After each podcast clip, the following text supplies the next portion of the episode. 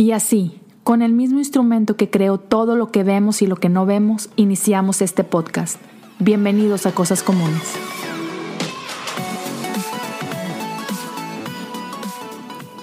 Bienvenidos a un episodio más de Cosas Comunes. Estoy bastante contento el día de hoy porque, no sé si recuerden amigos, pero el primero de abril, por ahí publiqué el episodio número 109 con David Hayward. Primer episodio que llego a publicar en inglés. Es una conversación con, mejor conocido como The Naked Pastor. Y bueno, fue, fue un episodio completamente en inglés. Este, y en ese episodio yo les prometí que iba a trabajar duro para poder traducirlo y hacerlo disponible en español para todos aquellos que, que no están familiarizados con, con, con el inglés y ese día finalmente llegó, ese episodio está aquí, lo estás escuchando. Así que de verdad estoy bastante emocionado porque fue una conversación muy especial. Ah, David es una persona que admiro mucho, ah, tiene una, una, filosofía de vida diferente, eh, él es canadiense como van a escuchar un poco más adelante. Y, y en verdad te, invito a que cheques sus redes sociales, o sea, tiene una, una perspectiva de, de hacer iglesia diferente este, muy poco tradicional, pero precisamente por eso quería hablar con él, porque creo que era necesario para mí este, aprender de otras perspectivas, este, abrir un poco mi, mi, mente y, mi mundo. Y espero que esta conversación te, te sea útil a ti. Llegamos a tocar por ahí algunos diferentes temas, pero tiene mucho que ver con este tema de inclusividad en la iglesia. Así que, sin más, te dejo con el episodio con David Hayward, The Naked Pastor, en español. Gracias por tu tiempo.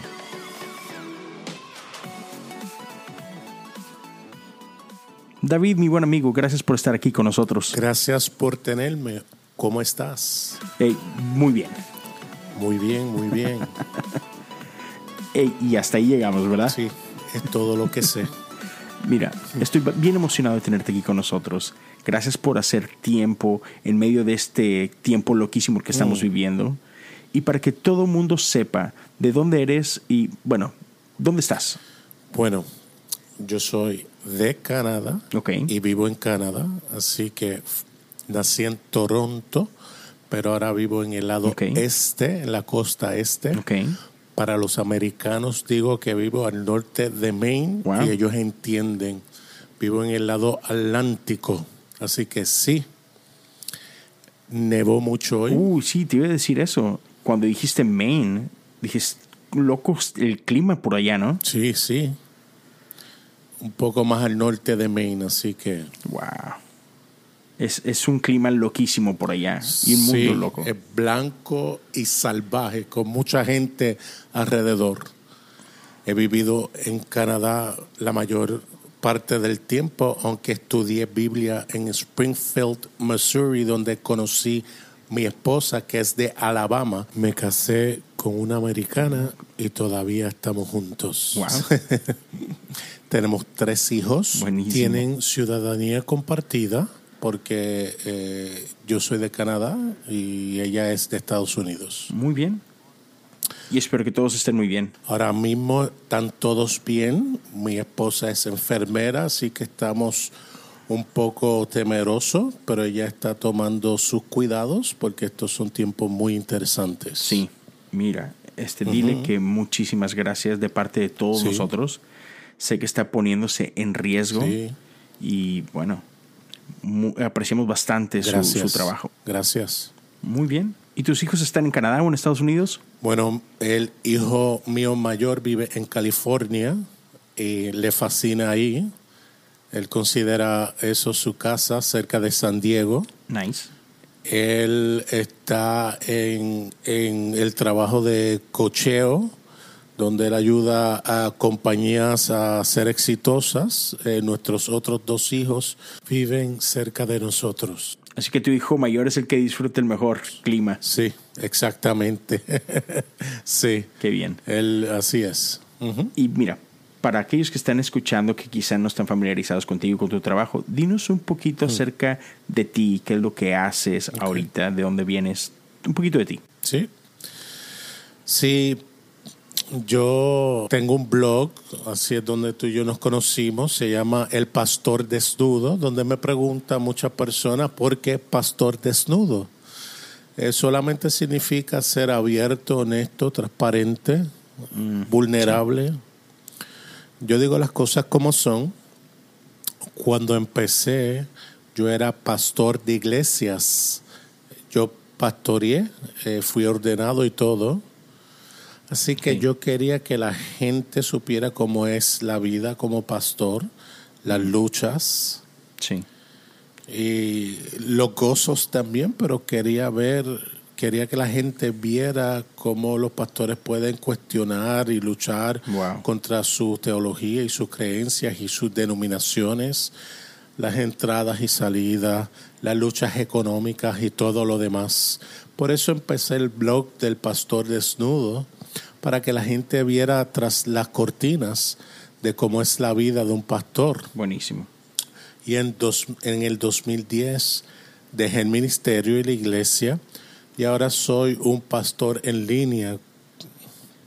Así que no tengo una iglesia local, pero tengo personas alrededor del mundo a quien ayudo y entretengo con mis caricaturas y las ayudo a pensar, a cuestionar y a crecer y me estoy divirtiendo mucho. Muy bien, buenísimo. Si no me equivoco, la semana pasada estuviste en un podcast de una buena amiga, Andrea Soto, que tiene un podcast llamado De Roto a Roto. Y recuerdo escuchar ese episodio y ella y yo estuvimos platicando un poco y se, se escucha, men. Tú eres un pastor, o sea, ese corazón sigue ahí, ¿no? Tu, pasión está ahí. Pues, ¿sabe qué? Gracias. Eso es un cumplido muy grande y significa mucho. Y sí, Andrea es eh, maravillosa. Eh, nos enfocamos mucho en lo que hacen los matrimonios cuando empiezan a pensar mm. distinto o están en una jornada diferente. Así que es un programa totalmente distinto. Totalmente. Fue muy vulnerable. Sí.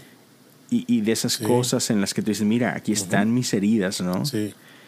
Y, mira, todavía están sangrando. Así fue, fue crudo de ese tipo. Gracias. Oh, a la orden.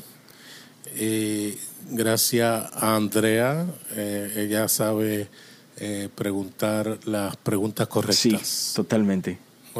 Así que saludos, Andrea. Sí. y mira, tú mencionaste una vez más que, que fuiste pastor por muchos años y, quizás tuviste más de 30 años invertidos en esto, ¿no? Desde estudiando, sirviendo. Y, después hubo un tiempo en el que estuviste explorando, te estuviste preguntando muchas cosas y algo que me encanta de ti, de tu contenido, y, no sé qué es lo que diga la gente, ¿verdad? Pero, pero lo que yo percibo es que, tú sabes, cuando la gente normalmente apuntan hacia a la iglesia, la gente te considera como un enemigo, la gente te dice, ah, este tiene el contra la iglesia. Y yo no siento eso de parte tuya. Yo siento que tú amas a la gente que está en la iglesia, tú amas a Dios. Y bueno, simplemente estás tratando de ayudarnos a ver ciertas cosas, estás apuntando una luz hacia las sombras para poder decir, oye, quizá podemos hacer esto un poquito diferente. Y me encanta eso de parte de ti. Y, y créeme, yo no, yo no siento yo no siento enojo o, yo no siento amargura en esto, sino que tenemos que ser más como Jesús. ¿Sabes qué? Aprecio eso, porque recibo eso mucho.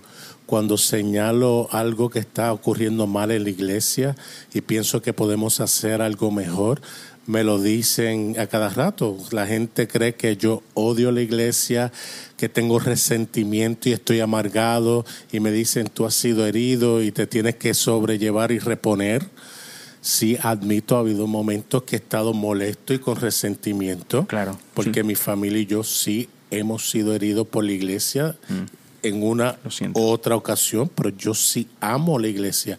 La última iglesia que pastoreé fue una iglesia maravillosa, no por mí, sino por la gente. Claro. Era una comunidad dinámica y grandiosa y era tiempo para mí salir porque pensé que no había manera de seguir creciendo sin que la gente se hiriera o se molestara. Y la única mm. manera de poder pensar fuera de la caja o el cajón era de salir del ministerio y hacerlo por mí mismo.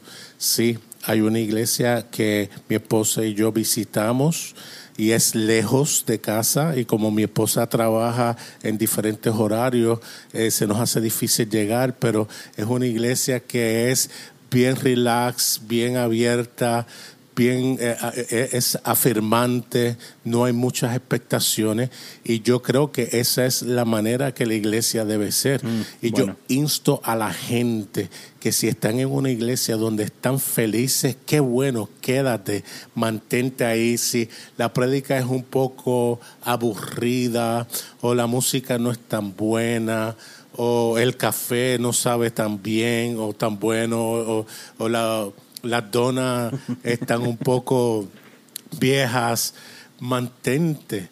Pero si, si es un lugar donde no te están dando un lugar seguro para crecer o estás siendo juzgado o, o, si eres abusado, eh, si eso no está pasando, quédate. Pero si te están abusando, si no te permiten hacer preguntas, entonces yo sí recomiendo que busques otra, otro lugar. Porque es como un matrimonio malo. Si estás en un matrimonio malo, si hay un matrimonio donde tu esposo te está abusando, salte, sal corriendo. es lo mismo. Sí. Corre por tu vida, claro. Y, y ciertamente hay algo al respecto de eso, ¿no? Hace como una semana estaba teniendo una conversación con un pastor de España, su nombre es Alex San Pedro, y él mencionó que eh, acaba de sacar un libro, ¿no? Que se llama Jesús es la pregunta. Y esa es toda esta idea de que está, está bien el tener dudas. Muchas veces pensamos en fe y pensamos que, que se trata de, no dudar, ¿no? Que lo sé todo, eh, tengo toda la certeza, toda la seguridad. Y no, espérate, si ese fuera el caso, no necesitas fe, ¿cierto? Sí. Entonces está bien preguntar, está bien tener dudas. Y he experimentado también que muchas veces la iglesia se siente intimidada o, lo voy a decir así, la gente, la gente en la iglesia muchas veces tiende a, sentirse incómodo alrededor de preguntas, alrededor de dudas. ¿Y, ¿Y, por qué crees que ese es el caso? ¿Por qué tenemos tanto miedo de explorar esas preguntas? Sí, pues yo escribí un libro que es Las preguntas son la respuesta, está en Kindle porque yo realmente creo que las preguntas es la manera en que nuestra inteligencia y sabiduría crezcan. La mente, nuestra mente anhela seguridad, necesita nuestro cerebro, no le gustan las paradojas, quieren saber los hechos, porque el trabajo del cerebro es protegernos. Y está todo basado en ese miedo eh, primitivo de correr o pelear. Así que lo que las preguntas hacen, en mi opinión, invitan a la mente a ir más profundo y estar cómodos con el misterio y con el no saber. Hay un libro clásico que se llama La nube del no saber, y personas como Richard Rohr eh, se refieren a eso. Es un camino místico que es estar abierto al misterio profundo del el universo y el mundo y aquello que llamamos Dios y todo eso que no podemos ver, pero que podemos estar cómodos con ese no saber o misterio. Así que preguntas son la respuesta he hecho caricaturas donde Jesús tiene un signo de interrogación en vez de una cruz y digo, toma tu pregunta y sígueme, porque creo que es, es importante. Sí, totalmente, absolutamente. Es impresionante cómo Jesús... Eh, eh, en los evangelios Jesús se mete con las preguntas, o sea, él encantaban las preguntas. Yo no recuerdo, y, puedo estar mal, ¿no? Pero yo no recuerdo a Jesús yendo en contra de la gente porque tienen preguntas o, ignorándolos porque tienen preguntas. Correcto. Sino que él dice, hey, esa es una buena pregunta. Correcto. Aquí te va otra pregunta. Vamos a, vamos a continuar con esto, ¿no? siempre respondía con otra pregunta que te hacía pensar mucho más y que dices, wow, no me lo esperaba. Sí, es como, tú tienes razón, como el tiempo en que esos líderes religiosos tenían a esa mujer que estaba casada varias veces y le preguntaron a Jesús quién va a ser su esposo.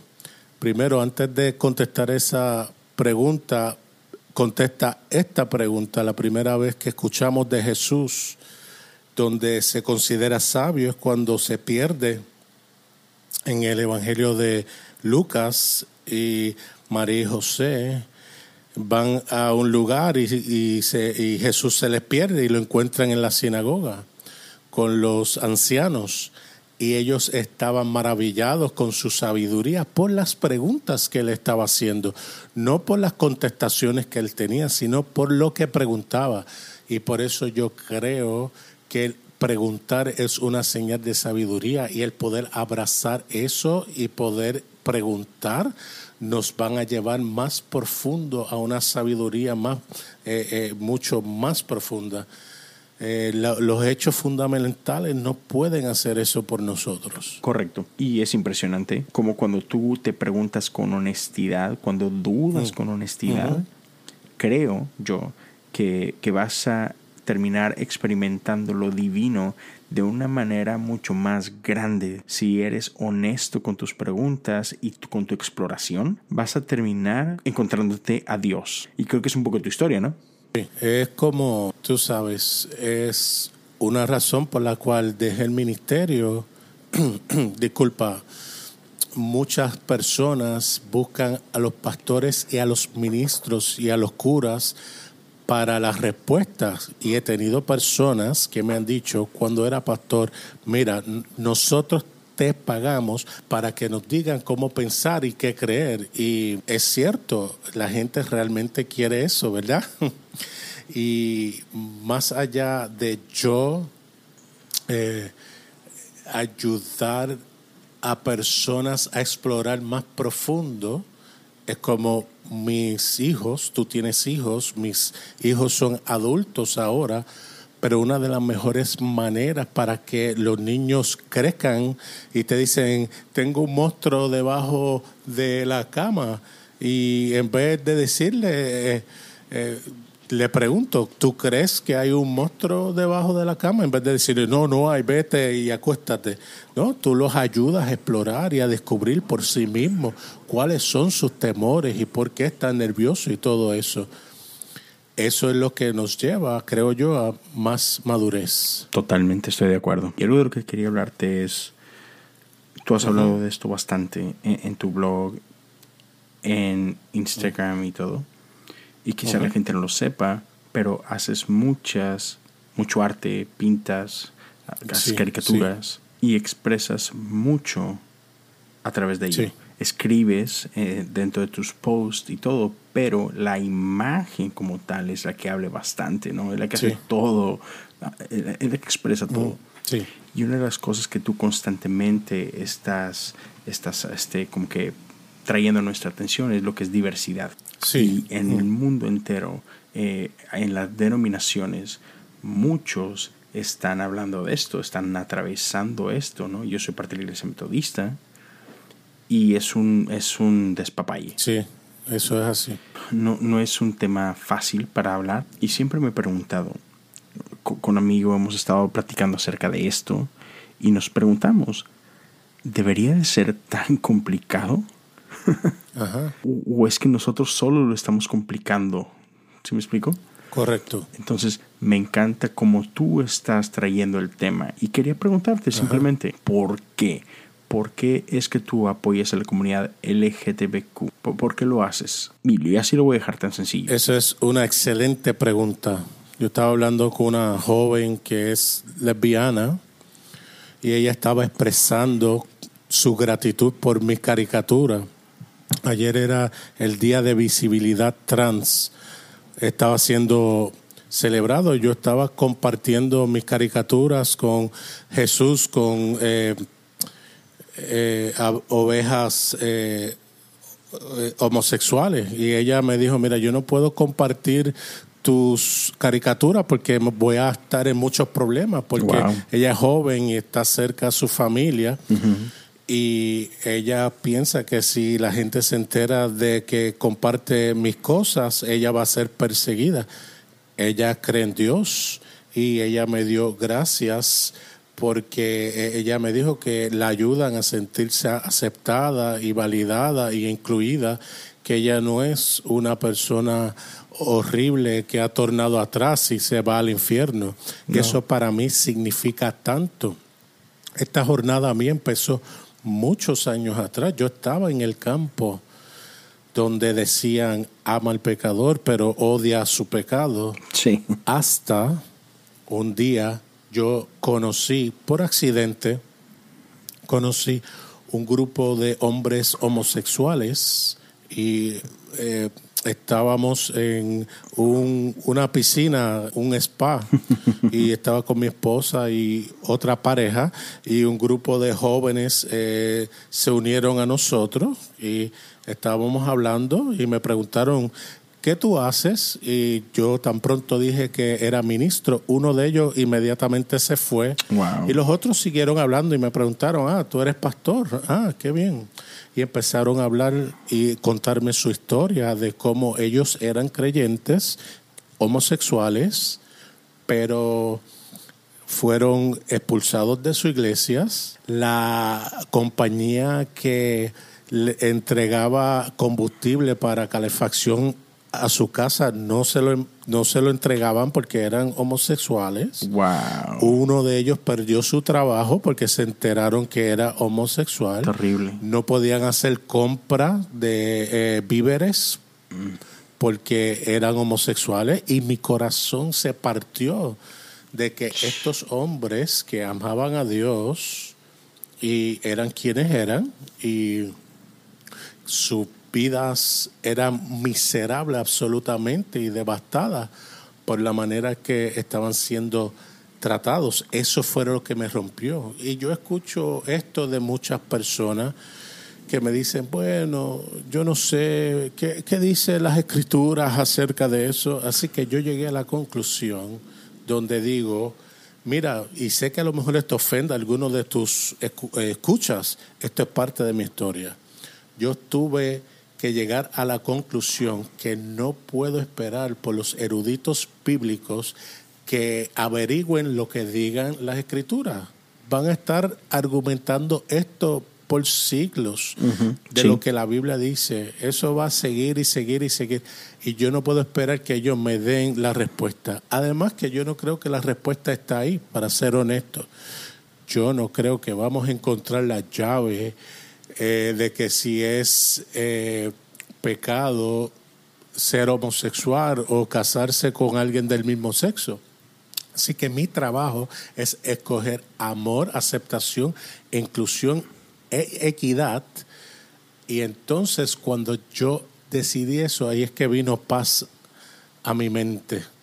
Y cuando llegó esa paz a mi mente, donde yo pude decir, somos todos uno, estamos unidos, estamos a un mismo nivel, esto es una democracia de gracia y amor. Mm.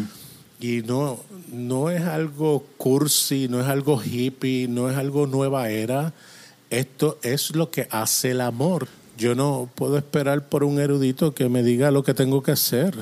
No, no se puede esperar, no hay tiempo, no hay tiempo no van a encontrar, no van a descubrir la llave en nuestra vida. Ellos van a encontrar otro manuscrito en el Mar Muerto con eh, la respuesta mágica sobre esto. No va a ocurrir, disculpen, no va a ocurrir porque estamos esperando, porque estamos argumentando en esa sala de corte cuando sabemos que la respuesta no va a estar encontrada ahí.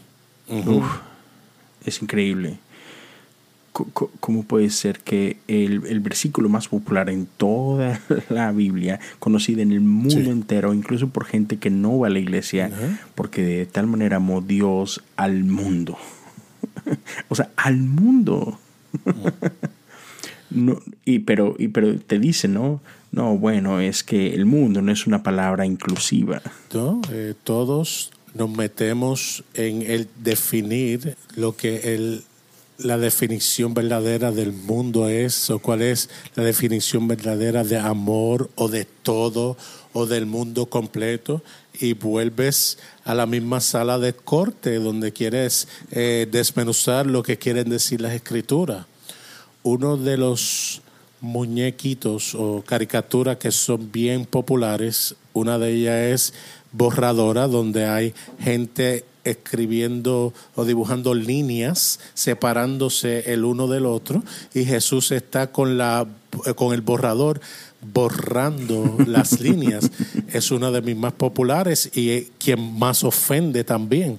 Y hay otra donde dice, todos significan todos, donde Jesús está muriendo en la cruz y hay miles de personas alrededor y simplemente dice, todos significa todos.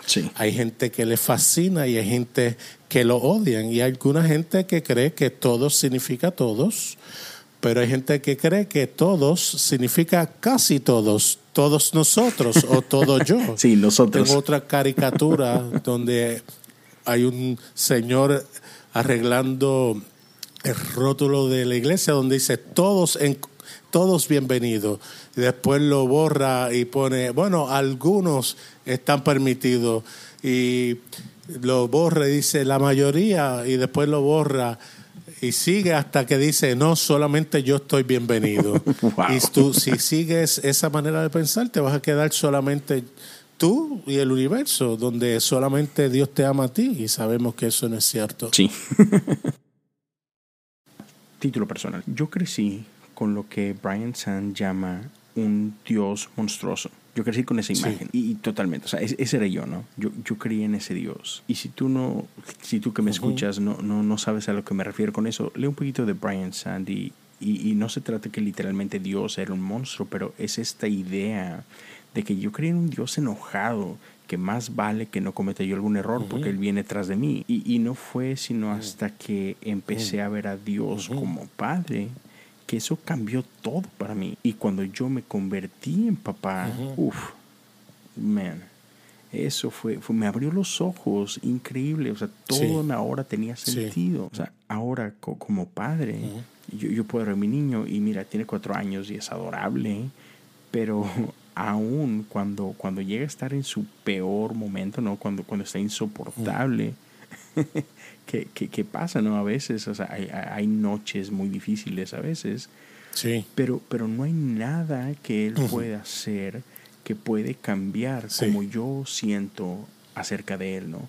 Y, cuando empecé a ver a Dios así, y, sabes, creo que por eso la Biblia habla de Dios con esa imagen, con la imagen del Padre.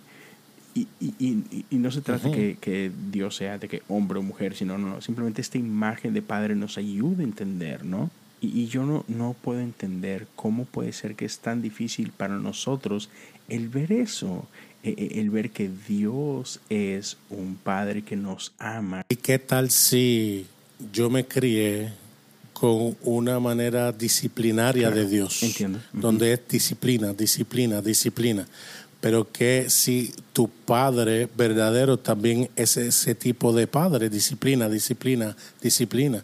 Y para mí me tomó, como a ti, convertirme en un padre para darme cuenta que esto no va a funcionar. Yo no acepto la manera vieja o la de las reglas donde dice si no sigues mis reglas no puedes ser parte de mi familia. Yo no creo en eso. Mis hijos, ellos son bien diversos, bien diferentes y son todos mis hijos y los amo a todos y no están en una escala, son todos iguales. Yo no amo a uno más que a otro y eso es la verdad absoluta. Y son todos distintos y se han metido en problemas, se han metido en problemas en su vida personal con la ley, en la iglesia, con maestros. Ha habido momentos donde he estado bien molesto, bien triste, bien molesto, muy preocupado, pero todavía son mis hijos. Sí, claro, totalmente. Y, y como tú lo decías, no, hay una escala, no hay un favorito. Y, lo que yo he aprendido en este tiempo es que, bueno, tengo, tengo dos hijos y un tercero en el camino, es que definitivamente no hay favoritos, sino que los amas de manera diferente. Tu expresión de amor a cada uno es diferente y no se trata de ti, se trata de ellos, de su personalidad, de cómo es que sabes que ellos reciben amor y entonces tú aprendes a comunicar amor como ellos lo saben recibir, ¿no? Y, creo que eh, eso, o sea, el, ser papá me ayudó muchísimo y comparto lo que tú estás diciendo e incluso se me había olvidado que muchas veces, o sea, la imagen de nuestro Padre en la tierra totalmente puede, puede romper la imagen que tenemos de Dios. Sí, y puede marcarnos y no en una manera buena, ¿no? Entonces, a veces sí es difícil el poder ver un buen Dios porque nosotros no hemos tenido un buen Padre y eso no ayuda. Sí, sí. Sabes, eh, toma la historia del hijo pródigo, por ejemplo. Ese hijo, aunque hizo lo que hizo, el papá obviamente escuchó, y es una historia, no es eh, verdad, es una parábola, pero ocurre todo el tiempo en vida real, donde un hijo toma dinero y se va. Y um, el padre obviamente escucha rumores que, lo está, que su hijo lo está gastando en prostitutas y haciendo fiestas. Y a lo mejor escucha de que está viviendo en destituido, bien pobre, y lo ve desde una distancia regresando a la casa y no se queda ahí ah, ¿qué querrá ahora? O viene para pedirme más dinero, o más vale que me pida perdón. Nada de eso. Él sale corriendo y sin tan siquiera que una palabra salga de su boca, se le tira encima y lo abraza y dice, vamos a tener una fiesta. Así que Buenísimo. es el hijo mayor que creo yo que representa personas que están en la iglesia tratando de proteger su identidad y su pureza, diciendo, yo no puedo creer que tú simplemente lo estás dejando entrar sin estipulaciones o reglas, no lo puedes dejar entrar. ¿Por qué le estás tirando una fiesta? A mí tú nunca me has hecho una fiesta, ¿sabes? Hay, hay tanto que se puede decir sobre esa parábola y puede aplicar hoy a la comunidad LGBT que el hijo solamente quiere regresar a casa y disfrutar la misma mesa que nosotros disfrutamos y el mismo amor del Padre, lo que sea. Yo no sé dónde tú estés en esto, yo estoy hablando a tu audiencia. Exacto, sí, sí. Si crees en Dios el Padre o no, solamente la familia, la familia humana, de eso es que se trata solamente se trata de inclusión y no estar resentidos y abrir tus puertas y compartir tu mesa con cada uno, porque diversidad es lo que importa. Sí, recientemente he estado leyendo un poquito acerca de, por ejemplo, las palabras de Richard Rohr, ¿no? Eh, desde su trabajo de El Cristo Universal, Danza Divina, y, y, son las cosas que me ha estado hablando bastante en ese último tiempo, ¿no? todo, este término de inclusión y exclusión y, el pensar en esta idea de encarnación, ¿no? Nosotros celebramos esto cada Navidad. Y, y sí, recordamos al bebé y, la hermosa historia, pero el hecho que Dios mismo haya decidido eh, el, ponerse carne, ¿no? Eh, el unirse a nosotros. O sea, Man, e, esa es la mayor imagen de inclusión que podemos ver, ¿sabes? Y la verdad, ni siquiera tengo palabras para, para explicarlo. Es una imagen hermosa. Él vino a nosotros, a todos nosotros, porque Él nos ama.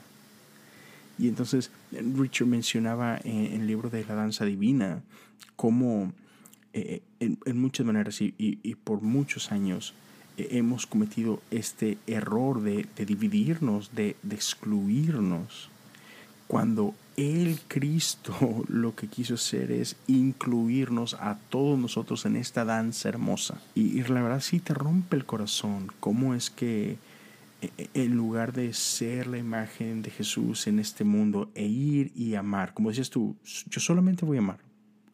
voy a dejar que Dios sea Dios y yo voy a amar.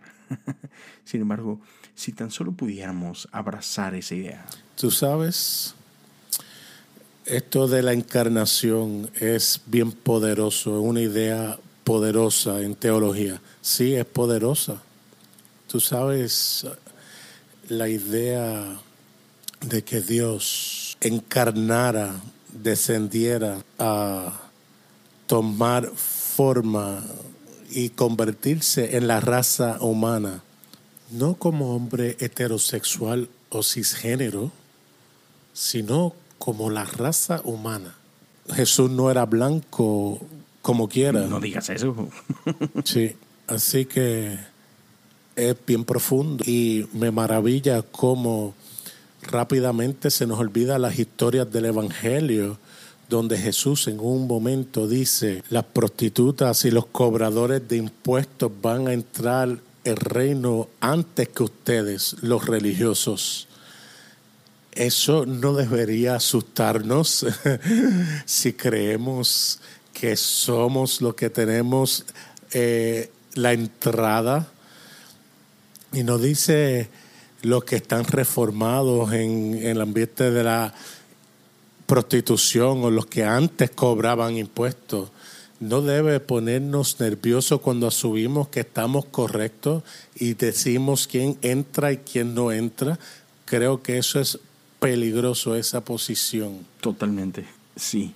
Y también, qué, hipócritas a veces somos, ¿no? Correcto. Creemos o pensamos, y, y, y me refiero, cuando digo nosotros, me refiero a la iglesia en general, ¿no? nosotros nosotros estamos adentro, ¿no? Incluso mucho de lo que estoy luchando últimamente es esto. Ah, mencionabas tú de que eh, esta frase que de que no, nosotros amamos al pecador, pero odiamos el pecado. Correcto. O sea, e, e, en esto que estoy explorando últimamente es, yo ni, ya ni sé, o sea, así como que, ok, esto es pecado realmente, pero asumamos, ok, asumamos que esto es pecado. Okay. Y no es que yo esté diciendo que lo crea, pero supongamos que sí, ¿qué hace nuestro pecado mejor que el pecado de ellos?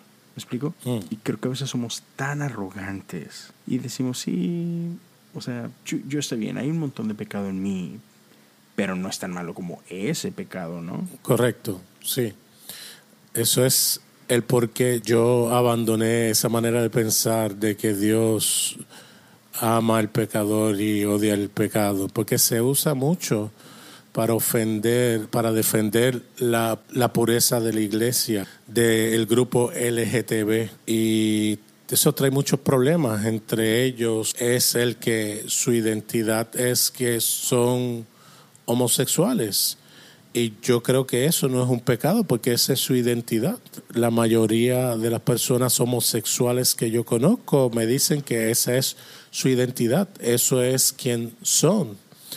Y dicen, tú pecas y yo también soy un pecador y debes arrepentirte de robar y de matar.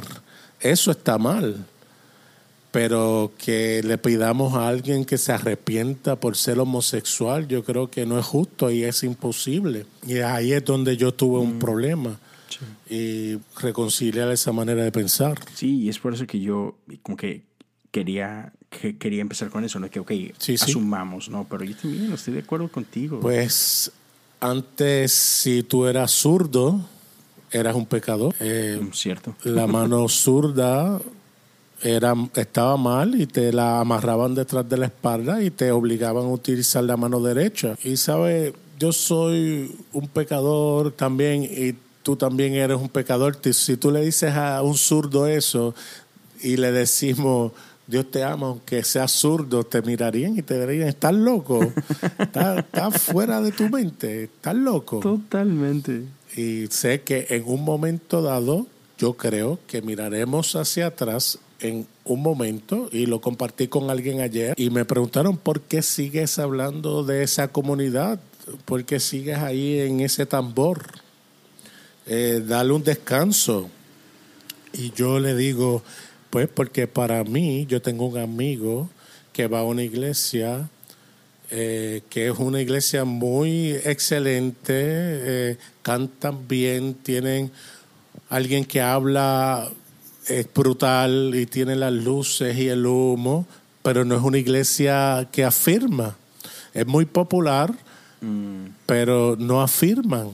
Y le digo, yo no quiero ir a una iglesia así, porque sería que me digan ir a un restaurante que solamente le sirve a la gente de tez blanca. Antes habían restaurantes así. Y yo creo que es el mismo campo de batalla. No me digas que vaya a una iglesia que solamente le sirven a las personas que no son homosexuales, porque para mí es discriminación simple y claro. Esa es mi opinión, pero creo que estoy correcto. y claro, y los demás tienen el derecho a estar equivocados, ¿no? Sí. Sé, sé, que esto es un, es un problema en todos lados, no solo en Latinoamérica.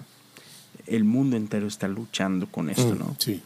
Y quería tener esta conversación porque creo que gente en general, o sea, todos necesitamos escuchar esto. Jesús vino a amarnos esto no se trata de tu interpretación o mi interpretación. Mm. Simplemente qué es lo que hizo Jesús. Veámoslo a Él y, cómo es que Jesús nos amó. Y voy a usar esa palabra, cómo es que Jesús amó a los pecadores, porque es, es la palabra que lo entendemos, ¿no? Sabemos de qué estamos hablando. A mí me encanta cómo es que la Biblia dice que Jesús, Jesús se, se pasaba tiempo con pecadores de notoriedad, o sea, pecadores famosos, pecadores a, la luz de los demás, ¿no? Este, sin embargo, Jesús los amaba. Y, yo no creo que Jesús estaba en el negocio de, cambiarlos. Este, o sea, aún podemos ver la, historia, si no me equivoco, de saqueo. Este, que le decía, hey, baja, baja de, de ese árbol, quiero ir a comer a tu casa. Y no sabemos cómo fue la conversación en privado, ¿no? En su casa, pero sabemos la reacción que tuvo él después y decir, he estado actuando mal, Correcto. quiero cambiar, quiero vivir de una manera diferente. Y, ese fue el efecto que Jesús tuvo en su vida. No sabemos cuál es la conversación, pero sabemos qué es lo que pasa en su vida, ¿no?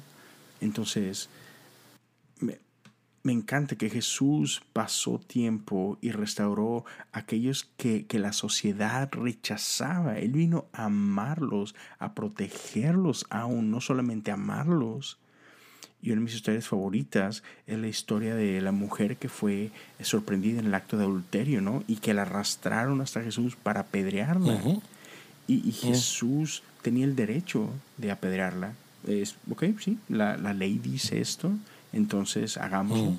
Sin embargo, me, toca el corazón cómo es que Jesús no solamente la amó, sino que la protegió de ellos. Y creo que muchas veces como iglesia se nos olvida que también esa es parte de nuestro trabajo, no el debatir, no el pelearnos si está bien o está mal, sino amar a los que están en los, en los márgenes, ¿no? A, protegerlos, a ser nosotros la voz de los que no tienen voz, ¿no? Y, me encanta que a través de tu trabajo, a través de tu arte, eso es lo que estás haciendo. Y no es como que sea lo único que estás haciendo, pero estás haciendo ese ruido, ¿no? Sí. Yo hago eso y ayudo a las personas a desconstruir, como hablamos eh, más temprano, para que se sientan bien con sus dudas y sus preguntas y sus temores y simplemente eh, yo creo que la iglesia nos ayuda a crecer hasta un punto, pero deja caer la pelota generalmente hablando cuando llegamos a ese punto donde debemos estar, donde preguntamos y empezamos a preguntar por qué creemos lo que creemos o porque simplemente lo hemos adoptado ciegamente. Y todo adulto debe preguntarse por qué creo esto. ¿Es esto verdad? Debo crear por mí mismo. Mi mente ha sido condicionada por cómo he sido criado y debo pensar por mi propia cuenta. Y yo trato de ayudar a las personas a hacer eso en cuanto a su crecimiento espiritual y eso incluye la relación con la iglesia, lo que creen sobre Dios o el infierno o la Biblia o la comunidad eh, LGBT. Y creo que debemos llegar a un punto donde nos demos permiso a pensar por nosotros mismos. Sí, y mire, quiero llegar al punto donde quiero, quiero empezar a cerrar y quiero pedirte consejos prácticos, porque hay muchos de nosotros que estamos luchando con esto. Y yo no sé si, si las generaciones más jóvenes luchen menos con esto, pero para cualquiera que esté escuchando esto, que quizá para ellos esto ha sido una lucha, e, el escuchar incluso simplemente este episodio, ¿no? Ah, porque quizá no están ah, estando de acuerdo con nosotros. ¿Cuáles algunos consejos que tú puedes darnos, que pueden ayudarnos a quizá considerar el que, bueno, hay otra manera? Ah, ok. Um, eh, consejo práctico. Um, pues esto es lo que generalmente le digo a la gente. Sal de tu burbuja, sal de tu mundo pequeño. Todos tenemos un mundo pequeño donde todo está seguro. Eh, sal de eso. Si no tienes amigos que son homosexuales o transgéneros, encuéntrate. Si no tienes amigos que son de otra raza, busca. Si no tienes amigos musulmanes, o amigos ateos, vete y busca. Y lee más allá de lo que siempre lees. Lee libros que están más allá de lo que tú puedas entender o que no sean tan conservadores. Léete a Rob Bell o a Richard Rohr o lee filosofía, lee algún teólogo liberal, eh, lee algún cristiano homosexual como Matthew Vines o Robert Robertson, creo, o Vicky Beeching o personas como esa que están contando su historia como creyentes homosexuales. Y explora más allá de tu condicionamiento, porque te garantizo que hemos sido condicionados a pensar como pensamos y debemos salir de esa burbuja la manera mejor de hacerlo es conocer gente más allá de tu burbuja y leer a personas más allá de tu burbuja. Y a lo mejor una fisura pequeña va a aparecer en tu cerebro y alguna luz va a entrar. y sí, dinos, eh, ¿dónde te podemos seguir en social media? Sí, Pastor Desnudo es donde está mi base, nakedpastor.com. Estoy en Instagram en Twitter, LinkedIn, Facebook, Pinterest. Estoy en todos lados. Así que sígueme. Estoy casi en mi límite en todos los foros, pero soy bueno respondiendo. Si alguien eh, me, me, escribe, yo respondo. Totalmente, sí, lo haces. Así que sí. Y sí, creo que estamos todos conectados, que el amor es la pega que nos une y que el odio y todo lo demás es una aberración. Y yo siento amor por todo el mundo y asumo que tú eres mi amigo, a menos que me demuestres lo contrario.